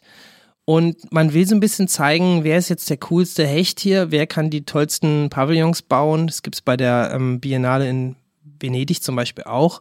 Und dann geht's halt schon auch ein bisschen drum, ähm, wie der Ausrichter, das hat man ja bei den Messen auch, dieser, diese Stadt halt dann sich natürlich auch gibt, ne? Also funktioniert der, der Traffic oder ist das alles dann eine Riesenblamage? Kommt man an, kommt man hin?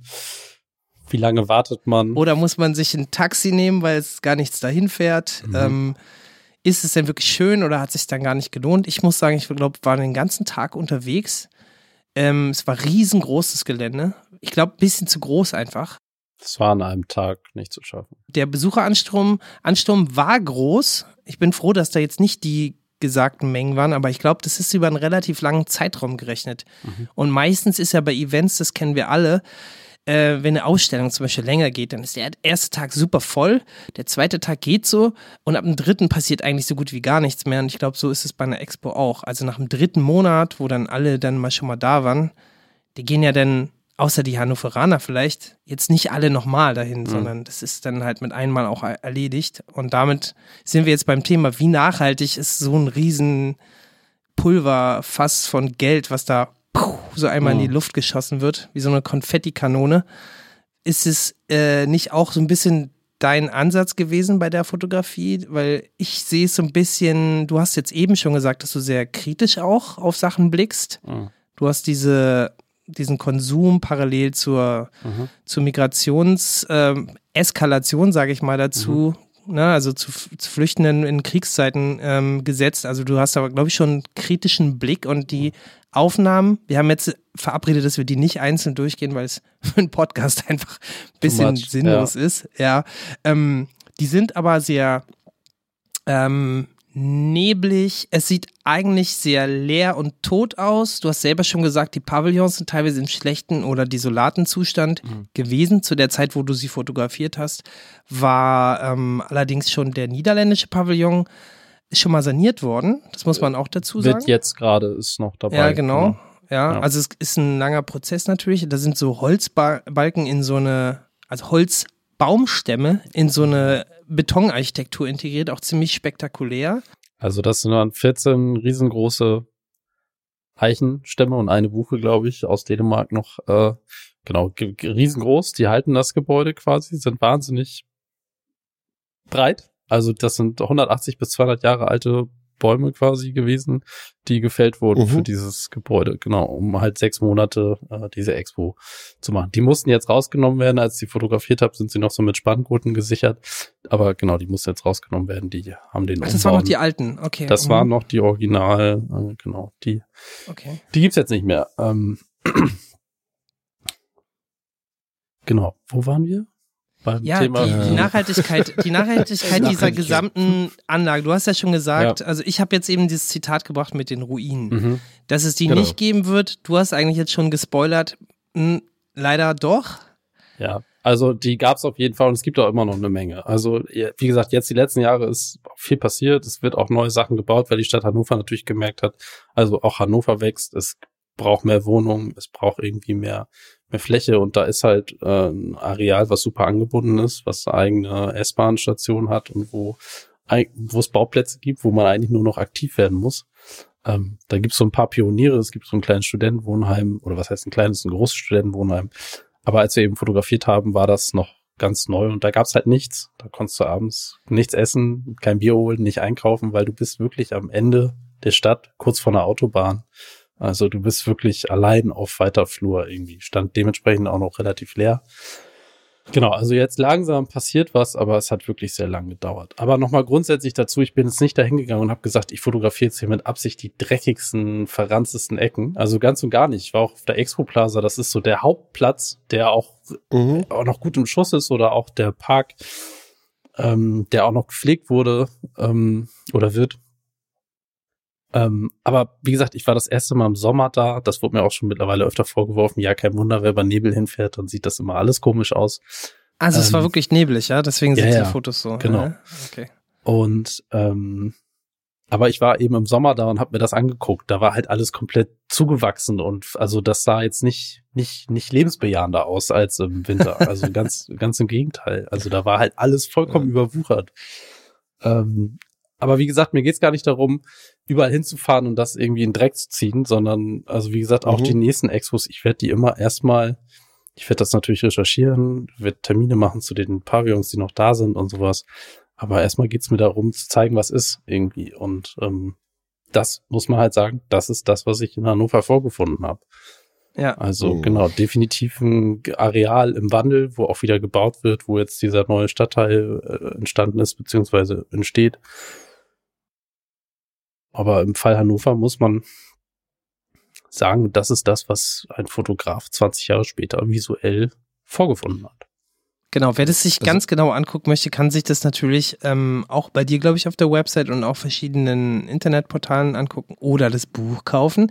Aber jetzt würde ich nochmal zurück zu Adrian schalten, der ja nicht so wie wir so ein bisschen Architektur-Nerds sind, beziehungsweise er ist, Ja, ist denn? es nicht.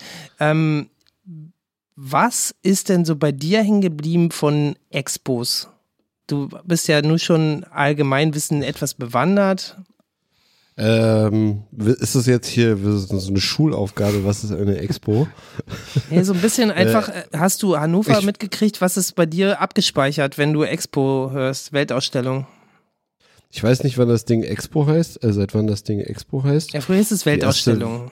Genau, die früheren Weltausstellungen war in Paris Genau. und in London. Also Eiffelturm. Atomium, all diese Dinge sind Genau. mal im Rahmen einer Weltausstellung entstanden. Genau. Auch der Also, Funkturm ja. in Berlin. Und dann ich. gibt es Expo 2000, da ist es, wie du schon sagst, bei der, wie bei der Biennale, wo Pavillons hingestellt werden, wo man große, schöne Sachen beobachten konnte, bestaunen kann. Und ähm, ich weiß, was ist hängen geblieben? Meine Tante war da, glaube ich. In Hannover. Die wohnt aber Mhm. auch um die Ecke. Ja. Mhm. Genau. Ja, ich muss jetzt sagen, ähm, hannoveranische Verwandtschaft hat gerade erst jüngst gesagt, ähm, da will keiner wohnen. Also das ist äh, auch die Frage, Ja. die immer so ein bisschen die äh, Landschaftsarchitektin aus meinem Studium, die ich sehr geschätzt habe, Mhm. gefragt hat, würden Sie da wohnen wollen? Die kann ich jetzt an dich äh, weiterleiten. Pete, äh, würdest du da wohnen wollen? Also ich muss gestehen, in dem neuen Stadtteil, der dann stand ist, war ich jetzt noch nicht. Also nur als der Baustelle war und noch erschlossen. Ähm, bei mir zählen so, wo will ich wohnen, immer noch ganz viele andere Fragen dazu irgendwie. Also ich und meine Frau werden mal fast in die Niederlande ausgewandert. Was hält dann dann hier? Sind dann tatsächlich familiäre Strukturen teilweise und der ganze Sozial. Also da gehört so viel mehr zu irgendwie. Ja, ja. Ähm, ja, aber Hannover an, an sich, ich kann das gar nicht so beurteilen. Also Hannover hat mit Sicherheit auch super schöne Ecken und ähm, keine Ahnung. Ich meine jetzt schon das Expo-Gelände, ne? Also kein Hannover-Bashing jetzt. Ja, Nein, ja. klar. Also auf dem Expo-Gelände ist, glaube ich, äh, nach wie vor jetzt. Also daneben entsteht dieser Stadtteil. So Mhm. auf dem Mhm. Expo-Gelände wohnen in dem Sinne kannst du nicht, es sei denn halt in diesen Studentenwohnheimen. Und daneben Ja. an der Stadtteil, wie gesagt, ich war da das letzte Mal, als ich das Projekt fotografiert habe. Ich, ich kann da kein Urteil zu abgeben, wie das jetzt ist. Aber wenn Hannover Rana da so eine Aussage zu sagen, dann ja, die werden es besser kennen. Was ich nur in Erinnerung habe, um das vielleicht noch mal kurz zu sagen, ich habe Ja, die ganze. Zeit eine Autobahn gehört. Also Genau. das, Autobahnstadt. wie gesagt, die ist sehr gut angeschlossen an die Infrastruktur, inklusive einer Autobahn, die die wie so ein L einmal dieses Gelände umfährt. Und das ist äh, Also für mich- Autofahrer ein Pluspunkt. Genau. Aber für mich eine Geräuschkulisse, wo ich jetzt sagen muss, das wäre jetzt nicht so mein das erste, worauf ich Lust habe. Genau. Jakob, du hattest ja eben gefragt, was ich als Nicht-Architektur-Nerd mitgenommen Ja, habe. ja, genau. Ähm, ich habe das jetzt mal eher so aus der ästhetischen Sicht äh, gesehen, Mhm. weil wir waren jetzt hier bei diesem Statement, es wird keine Ruinen geben, wir sind nachhaltig, wir bauen hier ein super Ding, Mhm. was irgendwie zukunftsweisend ist. Ja, das nennt man und, Marketing, ja. Mhm. Äh, hear me out. Ich muss, Und das Ergebnis sind aber irgendwie äh, Lost Places oder auch Wüsten in der Stadt. Also von der Ästhetik her sind es so Lost Places, die fotografiert werden. Mhm. Irgendwie Sachen, die äh, nicht mehr ganz intakt scheinen und auch irgendwie abgefahren aussehen als Buchband. Genau, als Bildband. Bock auf ein Quiz? Drop Quiz. Wir würden jetzt zum Quiz kommen und äh, worum es dabei geht und was das ganze Quiz ist, kann ja Jakob kurz mal erklären. Das Drop Quiz, kurz erklärt. Wir beide spielen gegen Adrian als Quizmaster, der uns die verrücktesten Fragen stellt, die man im seltensten Fall beantworten kann. Deshalb gibt es drei Antworten zur Auswahl, doch nur eine ist die richtige. Wer eine Antwort richtig rät, bekommt einen Punkt. Zur Herleitung dürfen wir uns beraten und auch beide dasselbe einloggen. Deshalb ist Vorsicht geboten. Wer es weiß, am besten nicht vorher sagen. Wer die meisten Fragen richtig beantwortet hat, hat das Quiz gewonnen. Gespielt wird um Ruhm, Scham und Ehre. Ja, ähm, Pete. Hast du noch Fragen zum Ablauf? Nee, ich hoffe, dass mein Kopf das doch mitmacht, sich die Sachen merken kann. Ja, viel merken musst du ja nicht. So, Pete und Jakob, habt ihr also Bock auf ein Quiz? Jawollo. Moment, Titel. Name-Dropping-Quiz mit Pete Niemann, irgendwas mit Orten. Erstens, los geht's mit Walt Disney. Wie hat er persönlich das Abfallproblem in Disneyland gelöst? Erstens, er hat den Abstand zwischen den Müllermann im Park gemessen. Zweitens, er belohnte seine Kundinnen mit Gutscheinen, wenn sie ihren Müll am Ausgang abgaben. Oder C, er ließ eine Attraktion bauen, die man mit Müll, mit Müll füttern konnte. So, warst du schon mal im Disneyland? Nee, zum Glück nicht. Also ich war mal und ich würde es jetzt auch nicht nochmal machen. ähm, es gibt immer noch Leute, die mir begeistert erzählen, dass sie da gerade waren und ich bin immer Hm. wieder erstaunt. Ja, Aber man äh, ist ja auch als Architekt ein bisschen gebrandmarkt. Also Mhm. man redet zum Beispiel im Städtebau von der Disneylandisierung einer Stadt und das ist kein positives Nee. Merkmal. ganz im Gegenteil. Nee. Ähm, das kennt man in Prag, in Barcelona, Ja. in Ja. Paris. Also das heißt, wir haben eine Kulissenstadt, die tot ist und sobald alle arbeitenden Fleißbienen weg sind, ist es vorbei. Also Disneyland findest du nicht schön. Aber was machen wir jetzt mit dem Müll? Genau. Machen wir die Abstände zwischen den Mülleimern A? Genau. Also, Abstand zwischen den Mülleimern wird gemessen. Oder B, er belohnt die Kundinnen mit Gutscheinen, wenn sie ihren Müll am Ausgang abgeben, abgaben. Oder er ließ eine Attraktion bauen, die man mit Müll füttern konnte. Ja, C macht ja schon mal keinen Sinn, weil dann müssen ja alle zu dieser einen Attraktion, um ihren Müll wegzubringen. Das war recht großes. Hm. Also Ausschlusskriterium A oder B. 50-50 Ja. Joker haben wir nicht Ich würde leider. fast sagen B. Ja. Kriegst du. Pete nimmt B. Mhm. Ja, und ich kann mich leider nicht mehr erinnern, weil das war tatsächlich 2000 und das ist schon arschlange her. Und ich kann mich aber erinnern, irgendwas war mit dem Müll. Irgendwas war da. Es, es war irgend so ein Ding. Und äh, Ja. es klingt jetzt komisch, das mit dem B, aber ich würde es auch sagen. Cool. Äh, dann haben beide keinen Punkt. Ähm, das war in den 50er oder 60er Jahren. Disneyland wurde eröffnet und er hat einfach gemerkt, da liegt eine Menge Müll. Und hat sich dann wirklich an den Rand gestellt und geguckt, ab wie vielen Metern lassen die Leute Müll fallen. Und dann hat er irgendwann, glaube ich, beschlossen, 30 Yard ist die Grenze oder so. Und alle 30 Yard muss jetzt, oder Fuß, whatever, muss ein Mülleimer stehen. Sonst droppen die ihren Müll. Macht Sinn. Ja. Mülldrop. So. Wird jetzt aber auch nicht einfacher, dafür kürzer. Ich kann es nicht aussprechen, sage ich gleich. Ich versuch's. Was war nochmal Naypyidaw? N-A-Y-P-Y-I-D-A-W. Naypyidaw oder Naypyidaw. A. Der Hauptbahnhof von Mumbai. B, die Hauptstadt von Myanmar oder C, der höchste Berg Pakistans? Also, ich kann mir jetzt schon mal nicht mal mehr den Namen Napida oder Nepida. Naypyidaw oder so. Mit Y, nicht mit I. Ja. Also, ja, beides, Y und I. Okay, die Rechtschreibung, die macht dir schon zu schaffen. Da überlegst du jetzt schon. Kannst du nochmal A, B, C? Naja, aber Südostasien, da, äh, genau, würde ich Ja? eher sagen, wäre Habe ich auch gedacht. Genau. Hauptstadt von Mumbai, Haupt, äh, Quatsch, Hauptbahnhof von Mumbai, die Hauptstadt von Myanmar oder der höchste Berg Pakistans? Mhm. Ja, Myanmar ist ja auch so mit Y. Das ist auch Südostasien und so, ne? Ah, nee, C ist nicht. Da ist ja Karakorum-Gebirge, da wäre das was anderes. Da hätte ich vom Napi da schon mal gehört. Ich Da warst du schon mal, oder was? Nö, aber ähm, Kennst du dich geografisch aus? ja, zumindest glaube ich, hat Pakistan einen sehr hohen 8000er, den man bestimmt kennt, und es ist nicht der Napi da. Also der, das hätte ich gehört. Ich würde sagen, es ist der Bahnhof, Sa. Weil die Okay. Hauptstadt von Myanmar ist es auch nicht. Hm. Jakob? Ja, ich war auch beim Bahnhof. Ja, wie langweilig ist das, wenn ich jetzt auch wieder den. Also ehrlich gesagt, es könnte für mich genauso auch ein hoher Berg sein. Es klingt halt jetzt nicht so nach Pakistan einfach. Oh. Klingt irgendwie doch eher so nach Myanmar. Aber die Hauptstadt hast du Mhm. gesagt und die kennt man ja eigentlich. Ja. Nee. Oder kenne ich die Mhm. Hauptstadt von Myanmar? nee, ich nehme auch den Bahnhof. Es ist langweilig, aber es ist. Alles klar, null Punkte. Beide? Es ist die Hauptstadt von Myanmar. Das Gibt's doch gar nicht, ey.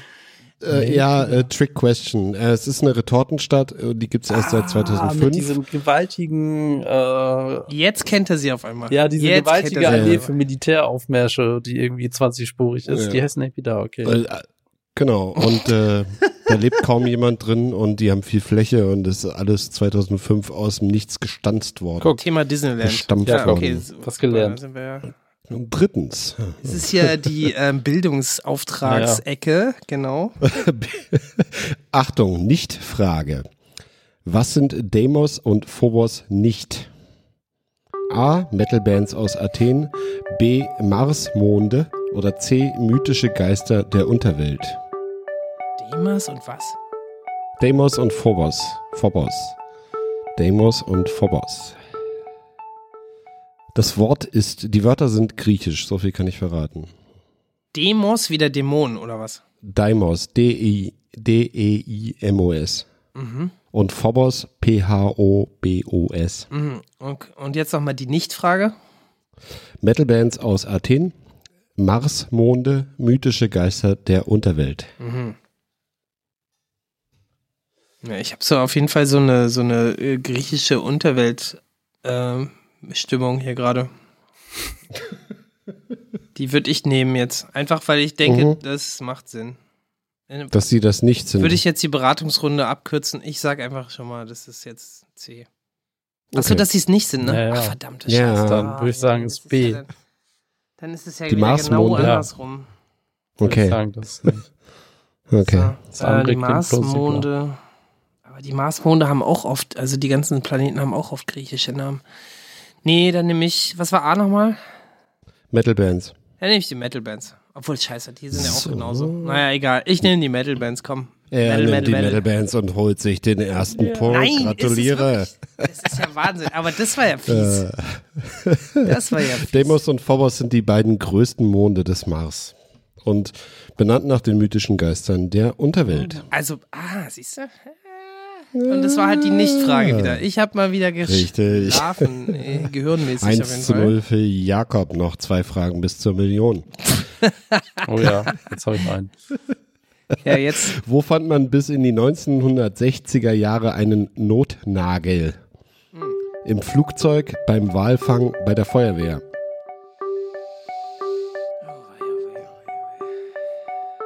Hast du irgendeine Ahnung, Pete? Also, ah, ah, Kannst du das Wort herleiten? Nee.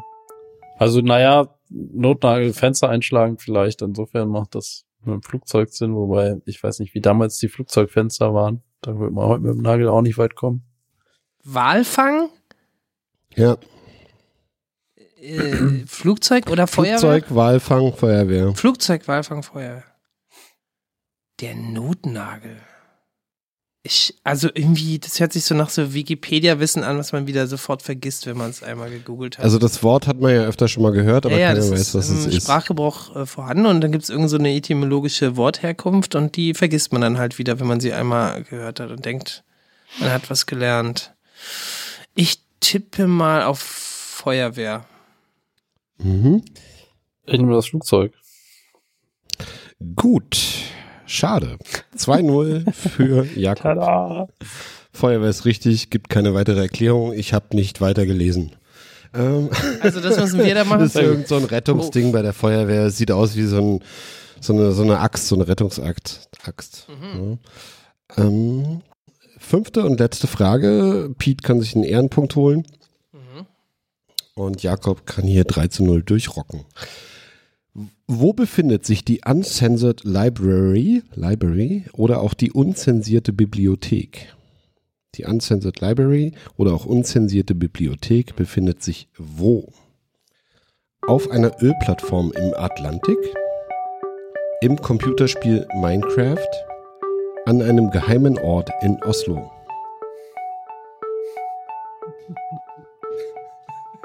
Wie gesagt, unzubeantwortende Fragen, die man definitiv nicht wissen kann. Also du hast das Motto auf jeden Fall glatt gemacht. Äh, Oslo. Ölplattform. Ich Mhm. glaube, eine Ölplattform ist äh, konservatorisch kein guter Ort für eine Bibliothek. Aber was heißt jetzt auch unzensiert? Also ich meine, ähm, sind da irgendwelche Bilder zu sehen, die dann doch vielleicht nicht für jedermanns Auge bestimmt sind vielleicht? Hm. Gute Frage. Warte mal, das erste war Ölplattform Atlantik. Atlantik. Zweites. Computerspiel Minecraft. Ja. Geheimer Ort in Oslo. Ach Mist, ey, hätte ich jetzt meine Minecraft-Skills endlich mal geabt. ja, nee, also da weiß ich jetzt wirklich nicht. Äh, geheimer Ort in Oslo klingt irgendwie schick. Ich mache jetzt mal aus, falls es richtig wäre, könnte Peter jetzt den Punkt holen. Und wenn ich den dann auch hätte, dann wäre es ja nur wirklich langweilig. Deswegen, ich nehme Ja. die Ölplattform. Das klingt einfach so gut. Pete hat Oslo genommen Ja. und du nimmst die Ölplattform. Mhm. Ja, null Punkte. Jakob gewinnt 2 zu 0. Es ist wirklich Minecraft. Ähm, Ach ja. es ist so ein Pressezensur-Ding. Also es gibt ja Länder, wo du keinen Zugriff auf die Presse hast.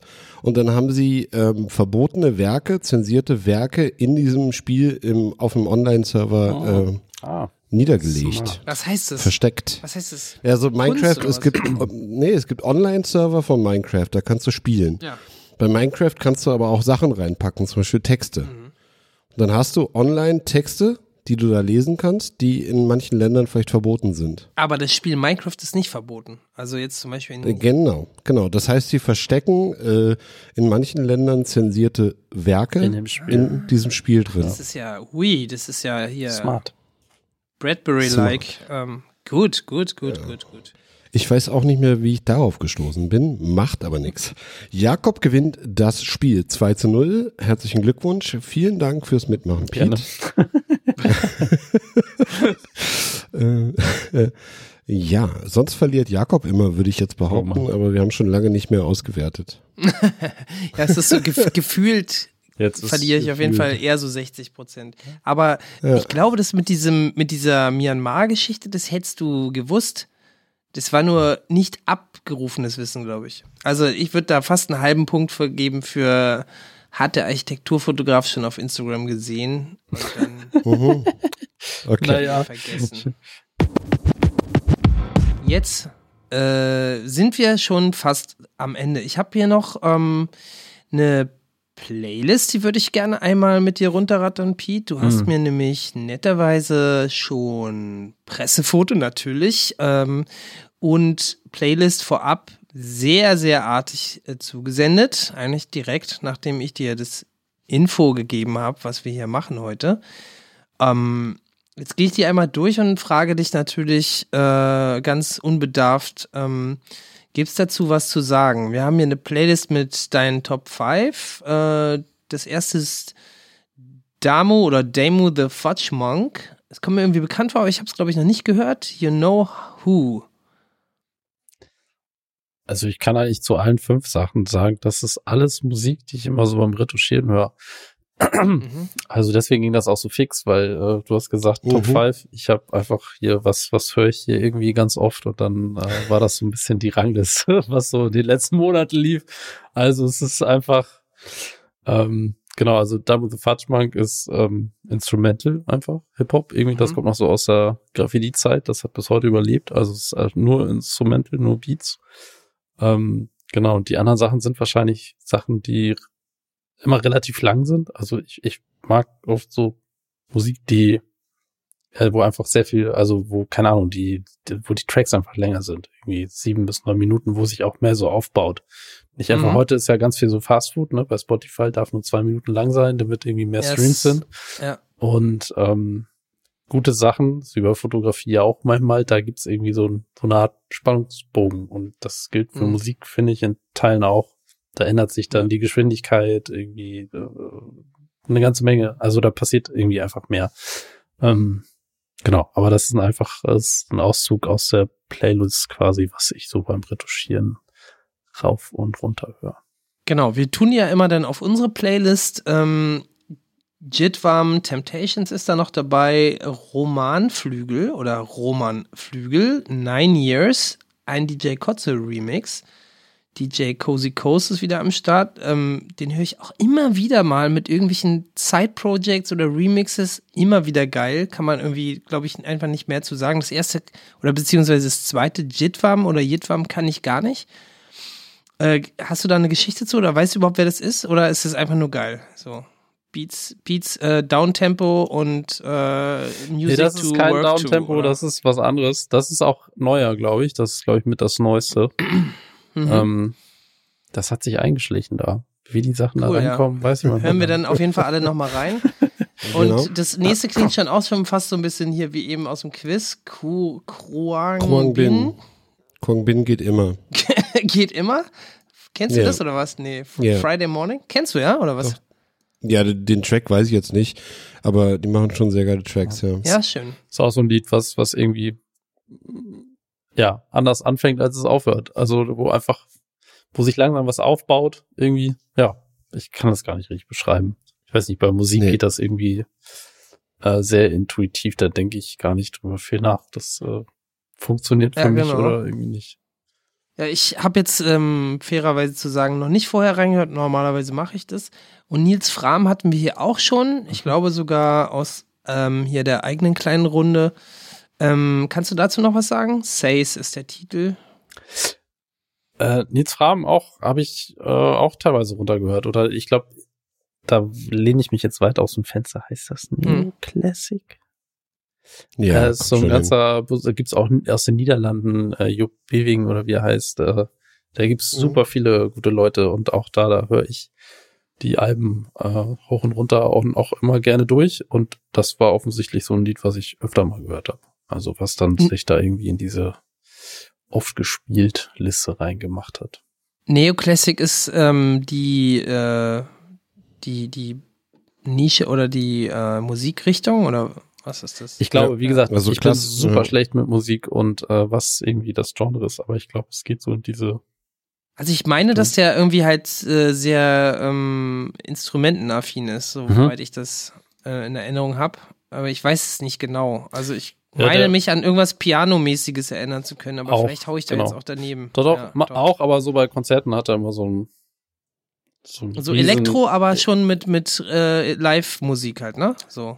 Genau, der mixt auch irgendwie sehr viel zusammen. Der hat da riesen Ja. Apparate vor sich, irgendwie, irgendwelche witzigen analogen CDs, Dinger. wo er dann rumdreht, genau, ja, ja. Mhm. Schön. Also, So. ja, schön. Ja. Aha, okay, cool. Ja, sehr schöne Musik, denke ich jetzt. Ich würde sagen, das wird mir wahrscheinlich gefallen. Das Problem ist ja oft bei Algorithmen, die bestätigen einen ja auch oft nur und ähm, bringen einem gar nicht so viel Neues, eher Altes, was genauso klingt wie das, was man schon eingegeben hat. Deswegen bin ich immer, Aber da Immer bin ich tatsächlich, Tipps. wie gesagt, dieses eine Ding da, Temptations, das ist relativ neu. Das ist definitiv irgendwie nichts Altes, aber das hat Mhm. sich da irgendwie eingemogelt. Hat, hat dir der Algorithmus wieder reingespielt? Der hat mir das irgendwann mal vorgeschlagen. ja, das ist doch gut. Ja, Also ich ja war ganz früher gut. in meiner DJ-Graffiti-Zeit, äh, ich würde mich nicht DJ nennen, aber ich hatte zwei Plattenspieler und einen Mixer und einen Kumpel, mit dem wir sehr viel aufgelegt haben. Ähm, Okay. Und da habe ich das noch so aktiv gesucht, wer ist was und wie und irgendwie mit Ja. den Platten, aber heutzutage ist es echt nur noch, ähm, ja, ich, ich bin da nicht mehr aktiv irgendwie am, am Suchen. Ich habe Dinge, die höre ich sehr gerne, die werden mir irgendwie zugespielt und dann spielen sich da irgendwie so neue Sachen rein. Ja, also man könnte schon sagen, du hast eine Musikaffinität, die nicht, ähm, die nicht professionell ist, aber die Nee. auch schon Ja, vielleicht, ähm, ich höre alles So. im Popradio überschreitet. Das können wir doch hier mal festhalten, das finde ich sehr sympathisch. Ähm, wir haben das, den ganzen Themenkomplex jetzt ähm, nicht richtig ausgearbeitet, aber wir hatten ihn jetzt vorgezogen und ähm, ich würde jetzt einfach nur noch mal einmal kurz erwähnen, ähm, der Bildband ist definitiv ein Hingucker für Leute, die Fotos mögen und die vielleicht auch sich mit städtischen äh, Umgebungen und Architektur irgendwie beschäftigen. Also ist schon, würde ich sagen, eher nischig. Ähm, ich kann es trotzdem empfehlen und ich werde alles Mögliche machen, ähm, zu deiner Ausstellung jetzt demnächst zu kommen. Denn wir kommen jetzt ähm, in diesen letzten Teil, wo du nochmal ähm, ja, eigene upcoming Projects bewerben kannst. Ich denke, die Ausstellung ist da ganz geeignet. Kannst du ja vielleicht nochmal sagen, der BDA äh, in Hamburg, das ist ja der Bund Deutscher Architekten, ist so eine Art Architekturclub, sage ich jetzt mal ganz äh, äh, platt. Das ist natürlich nicht ganz richtig. Aber das sind halt Architekten, die sich zusammentun und ähm, eben auch Kulturveranstaltungen eben organisieren. In diesem Rahmen wird es da wahrscheinlich genau. in der Hafen City gezeigt. Also für alle, die in Hamburg sind oder mal vorbeikommen wollen, ist öfter mal was Cooles dabei. Erzähl doch mal, wie, wann ist es? Ähm, was machst du da noch? Und ähm, Genau, also das ist jetzt ähm, nächste Woche startet das quasi. Das ist in der BDA Galerie Hamburg.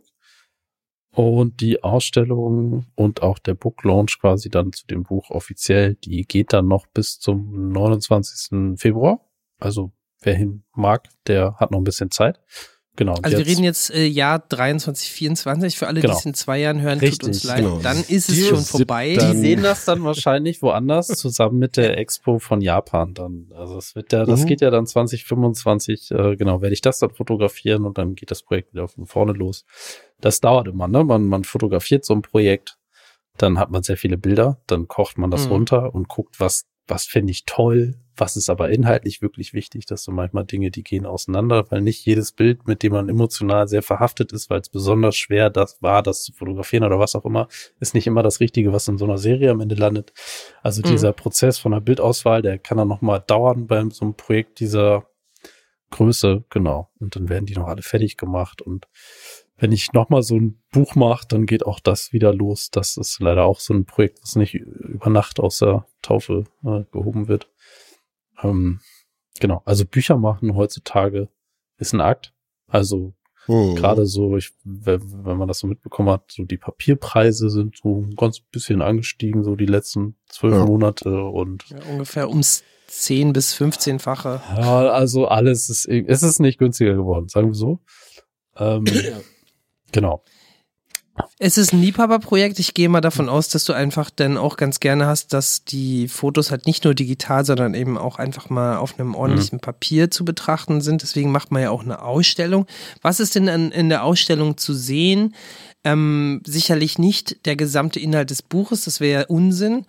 Ähm, hast du da schon einen gewissen Anspruch? Weil das sind jetzt auch hauptsächlich ähm, dann Leute vom Fach, die da Besucher sein werden.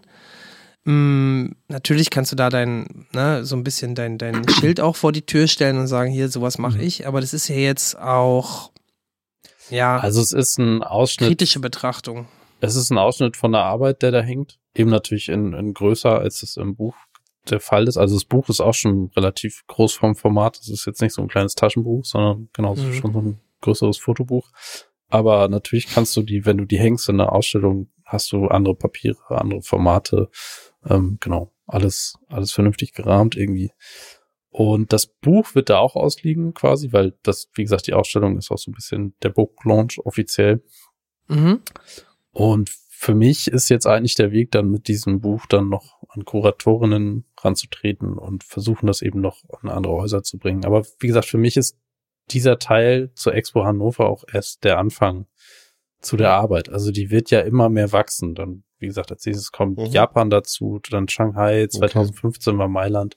Also am Ende hat man so ein Bild, wo man nicht nur sagt, oh, das war Hannover und das war irgendwie so, Ja. sondern allgemein so ein Bild, wie, wie geht man mit diesen Themen um? Und was ist am Ende immer davon erfüllt worden irgendwie?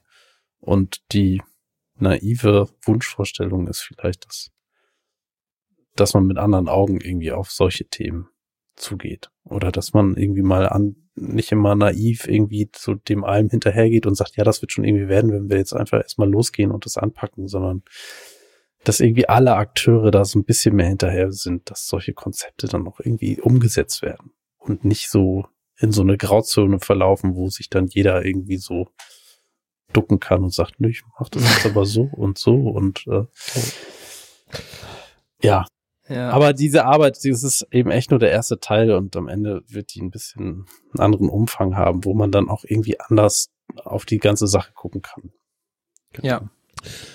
Genau. Also der erste Teil dieses Werkes heißt Expo 2000, 20 Years Later. Äh, Buchvorstellung und Eröffnung ist, wie du schon sagtest, am 7. November, 19 Uhr in der BDA-Galerie Hamburg. Und dann werden wir schauen, wie es weitergeht. Hast du sonst noch was zu pitchen, zu bewerben? Eigentlich nicht, nee. Keine Ahnung. Ich, ich bin Architekturfotograf. Ich fotografiere Architektur. Ähm, ja, aber ich glaube, das weiß auch jeder, der irgendwie schon so halb zugehört hat. Ähm, nee, sonst habe ich, habe ich tatsächlich nicht zu pitchen. Das ist, Ja. äh, Ja, aber es ist ja auch schon so ein Riesending, ne? Also äh, ein Riesen, also wow, dieser Bildband ist ja auch schon mal massiv, geile Bilder dabei. Ich bin gespannt. Wenn ich bei Jakob mal das Buch irgendwann in den Hände, Händen halten kann, ja, muss ich sagen, sonst schicke ich dir auch noch eins. live Du musst mir deine Adresse zukommen lassen. mache ich. Er muss dazu sagen, Adrian ist auch ein ähm, Fotografie-Nerd, also der guckt sich auch schon mal ganz gerne Fotos an. Ansonsten würde ich dir raten, Adrian, komm noch mal nach Hamburg und schau dir die Ausstellung an. Ja, Hamburg Es soll ist schön sein. äh, immer offen für alle. Ich glaube, es kostet auch keinen Eintritt normalerweise. Das Ja, muss man wirklich mal jetzt als Einladung nicht. aussprechen. Ja. Ähm, Ja. Aber die läuft noch relativ lange. Genau. Oh, Und wie gesagt, jawohl. Ausstellungen freuen sich auch immer über die Besucher, die nicht nur zur Eröffnung kommen. Also sind wir wieder beim Thema. Also es gibt, wenn ich das richtig, eine Finissage gibt's auch noch am Ende. Ah, Genau. Also jetzt Ja. zur Eröffnung, das kann ich noch kurz sagen, da, da ähm, genau, kommt noch Sven Thorissen, der ist Direktor bei MV84 Architects, also Ja. die, das sind die Architekten, die den niederländischen Pavillon damals gebaut haben. Das war so Aha, eins der ersten Projekte für die. Ähm, und die bauen den gerade um. Und äh, also nach 20 Jahren quasi wieder, das war auch für die so ein Thema, dass das wieder, dass es nicht so bleibt. Ähm, Ja. Genau, die bauen den jetzt gerade um und der wird dazu noch was erzählen. Jetzt zu der Mhm. Eröffnung und genau, für die Finissage und auch zwischendurch äh, wird es auch noch mal was geben. Genau. Mit dem BDA, Ja. gerade Mhm. bei der Finissage. Ist noch nicht irgendwie spruchreif, aber ähm, Ist ja dann auch noch ein bisschen hin. genau. Die Finissage ist wann? Ähm, am Ende der Ausstellung, das hattest du gesagt gerade eben. Genau, Februar, ne? 29. Februar ist quasi Ja. der letzte Oh, Tag. Schaltjahr. den man Da. Oh ja, Ah das tatsächlich. Ist, ja, an einem besonderen Tag. Ja, den hat man nicht so oft. Stimmt. Ähm, das wollte ich nämlich auch gerade noch äh, erwähnen. Jetzt hast du es schon gemacht. Also die, das Vorwort ist zum Beispiel auch Von vom Jakob, Architekturbüro, also von dem Gründer dieses Architekturbüros MVRDV. Ich nenne es immer auf Deutsch, weil ich es auf Niederländisch nicht hinkriege. Sorry. Aber ähm, finde ich auch sehr gut. Was interessant ist ja auch, dass das niederländische Büro damals das architektonische Highlight zur deutschen Expo geliefert hat. Sagt, glaube ich, sehr viel über auch die deutsche Architektur.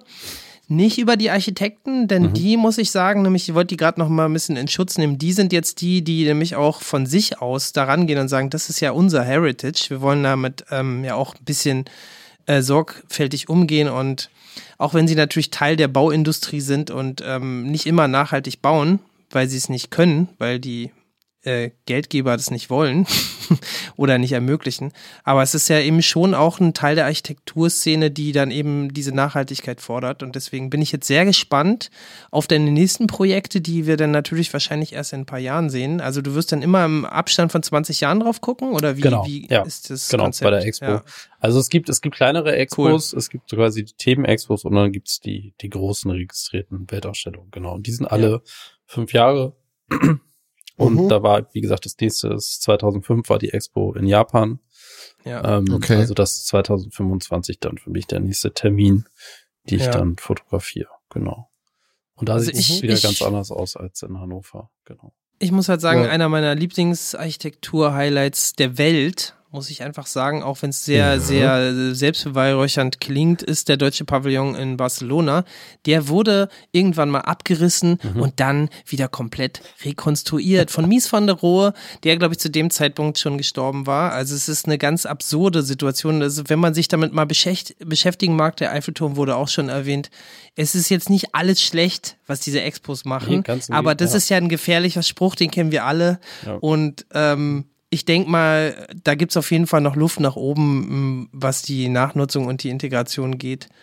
Äh, Hannover ist halt einfach nicht so doll gewachsen. Das wäre jetzt halt einfach der Punkt, ne? Wenn es jetzt in der Stadtmitte wäre, dann würde es da wahrscheinlich auch anders aussehen. Es gibt total viele. Jetzt steht da ein genau. Ikea. Ja. Ähm, ich glaube, ähm, wir, wir beenden die Sache einfach damit, ähm, dass ich mir hoffentlich, äh, bist du dann auch da, die Ausstellung angucke. Bei einer Vernissage, äh, bei einer Finissage kann man dich da antreffen oder ähm, Auf jeden Fall. Ja. bist du da unpässlich wegen Auftragslage? Nee, das sind tatsächlich Termine, wo dann der Auftrag auch mal ausnahmsweise Nach- nicht an erster nach- Stelle steht. Genau. Ja, genau. Also bei, an den Oh. Terminen, Ja. Genau. Weil ich meine, wenn die Leute da blockiert. aus, aus den Niederlanden anreisen, die ähm, da ja wahrscheinlich dich auch unterstützen in diesem Projekt. Denn also wenn man da so ein Vorwort liefert, dann muss man halt einfach jetzt nochmal für die Nicht-Architektur-Nerds sagen, das ist schon eine Ansage, wenn da der Chef von diesem Büro kommt. Das, ähm, Okay. du scheinst denen ähm, geneigt und die dir, sonst würden die das nicht machen. Ähm, es ist ein ganz spannendes Gebäude übrigens, wenn ihr euch mal mit dem Bü- Büro äh, beschäftigen wollt. Es gibt eins in München, jetzt gerade erst errichtet vor kurzem. Das sieht sehr ähnlich Ja, aus. genau. Allerdings mit Wänden und nicht ganz so experimentell. Ja, aber die Ich würde fast sagen, das ist die Blaupause. Ja, Ja. genau. Äh, Sehr schön geworden und ähm, damit würde ich sagen, äh, sind wir jetzt am Ende und sagen erstmal Oh. vielen, vielen Dank, dass du dir die viele Zeit genommen hast, trotz angeschlagener Stimme Ja, ich danke euch. und fortgeschrittener Uhrzeit. Ähm, Adrian, hast du noch äh, irgendwelche Fragen? Äh, berühmte letzte Worte werden sonst noch gefordert. Die kann ich ja nicht geben, die berühmten letzten Worte. Aber ich glaube einfach, ich glaube, du hast es vorhin schon mal so ein bisschen angeschnitten. Aber wenn jemand meint, er möchte jetzt wirklich Fotograf oder Fotografin werden, was würdest du der Person mitgeben? Mach ein Praktikum. ja, also wirklich, mach ein Praktikum und äh, assistiere und assistiere mehreren Leuten. Also ich würde nicht sagen, unbedingt machen, also klar, eine Ausbildung kann ein Weg sein. Bei mir war der Weg quasi über so eine Art duales Studium. Ähm, manche studieren Fotografie, aber man muss immer gucken, in welcher in Richtung man landet. Also bei, wenn du Fotografie Mhm. studierst zum Beispiel, hat jede Uni eine sehr andere Ausrichtung und das kann total richtig sein für einen und es kann auch total das Falsche sein. Und ähm, das kann bei einer klassischen Ausbildung ähnlich sein. Und beim Assistieren, also ich glaube, man sollte eine grobe Vorstellung haben, wo es vielleicht hingehen soll für einen. Muss es aber nicht. Man kann auch einfach bei vielen Leuten assistieren. Man muss natürlich erstmal ein Praktikum machen, um so die, das kleine einmal eins an Basics zu bekommen, um überhaupt assistieren zu können. Ähm, aber ich habe auch am Anfang einfach aus Interesse, ich habe auch in alle Richtungen assistiert am Anfang. Also ich habe teilweise für Mode äh, assistiert, keine Ahnung, dann irgendwie Werbekampagnen für Telekom und Lufthansa, also mehr so in so einem People-Bereich. Und dann ging es eben Richtung Auto, was schön war, weil man reisen war und äh, auch schon Berührungspunkte mit Architektur hatte, weil ihr kennt das vielleicht bei Autokampagnen im Hintergrund ist irgendwie dann doch irgendwie Architektur. Bei Autowerbung Mm. ist es allerdings so, das ist selten ein Foto, sondern jeder kleine Teilbereich ist ein eigenes Bild und das wird am Ende alles zusammengeklatscht. Ja. Ähm, ja, aber assistieren und machen. Also wirklich einfach rausgehen in Einfach die Welt, machen. machen und fotografieren und ähm, Ich glaube, man merkt dann automatisch irgendwann schon beim Assistieren. Also man merkt, es ist ein anderes Arbeitsumfeld als das, was man klassischerweise als 9 to 5 geregeltes Arbeitseinkommen betiteln würde. Also ich glaube, man merkt sehr schnell, ob man damit umgehen kann, diese Flexibilität, die du brauchst. Und auch, was manchmal schwer ist für Assistenten, das merke ich immer. Also es gibt halt Bereiche, also beim Fotografieren, da, da ist es mal ein bisschen ruhiger und dann musst du aber sehr plötzlich von 0 auf 100 Prozent da sein und halt machen. Und das ist auch irgendwie so ein Arbeitsmodus, mit dem kann nicht jeder umgehen. Also die kommen dann nicht auf die 100 Prozent, wenn es dann wieder, genau, Mhm. die sind da so ein bisschen träger. Aber ja, aber ich glaube, wenn man Fotograf werden will, dann hat man da innerlich schon irgendwie, das ist nicht so, wo man überlegt, sondern ich glaube, das ist was, da brennt man richtig für. Und wenn man dafür brennt, dann findet man da einen Weg. Also man muss dann einfach Ja. die Schritte gehen und es ist ein Prozess, der dauert. Ähm, aber ja, es gibt auch viele andere Berufe, die irgendwie so einen eigenartigen Einstieg von außen betrachtet haben. Aber ja, einfach machen ist tatsächlich der Weg und viel ausprobieren, auch mutig sein, viele falsche Sachen vielleicht mal auszuprobieren. Hm. Und das Gute ist beim Assistieren auch oder wenn man Praktikas macht, es gibt einen Markt da draußen. Also man muss nicht bei einer Person sein, man kann auch zu unterschiedlichen gehen und alle haben andere Angehensweisen, weil wir sind auch alle irgendwie Einzelkämpfer, die ihre eigenen Prozesse entwickelt haben und jeder ist anders dabei. Man kann sowohl gute Sachen von manchen Leuten mitnehmen, aber auch schlechte Sachen, die manche Leute machen, kann man sehr gut für sich mitnehmen und weiß, okay, so gehe ich auf keinen Fall mit meinen Kunden um, zum Beispiel. ähm, also Ja. man kann so aus aller, aus allen Erfahrungen, die man so sammelt, kann man immer was Gutes für sich rausziehen. Ja. Genau. Aber Das Ja. genau. war ein gutes Schlusswort. Also le- sehr aber lang, genau. aber ich glaube sehr eindringlich auch. Also an alle, die es machen wollen, nehmt einfach die Kamera und ähm, vergesst nicht, Fotos zu machen nebenbei, Ja. weil Studium kann eben auch, ja, auch manchmal davon abhalten. Ja. Ne? Und was man aber auch ist. ehrlicherweise sagen muss zum Fotografenberuf, das Fotografieren ist 10 Prozent. Also Mhm. der, das Ganze drumherum, Vorbereitung, Nachbereitung, einfach Kommunikation ist ein Riesenthema. Also auch bei uns Architekturfotografen wird ja oft mal gesagt, also ja, wir wollen nicht so mit Modellen und mit Menschen, wir hätten gerne ein Mhm. ruhigeres äh, Gebäude, aber es ist mitnichten so, dass man für Forget Architektur nicht kommunika also kommunizieren muss. Du bist die ganze Zeit am kommunizieren mit den Leuten, die dir keine Ahnung, die, die, die Tür aufmachen, äh, vielleicht Modelle oder Laienmodelle, die du hast, Personen oder Leute, die dir den Zugang möglich machen, die, die Kunden, also alle, du, du kommst nicht drum rum um Kommunikation und äh, da gibt's Leute, die haben da jetzt überhaupt keine Lust zu, dann Hm. ist das auch nicht die richtige Nische.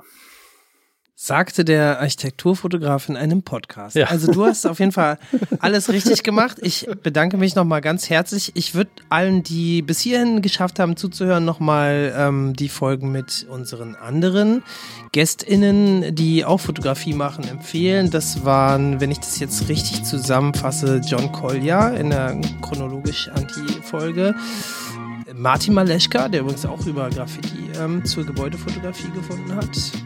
Und natürlich unsere äh, liebe Gästin Luise Amelie. Genau.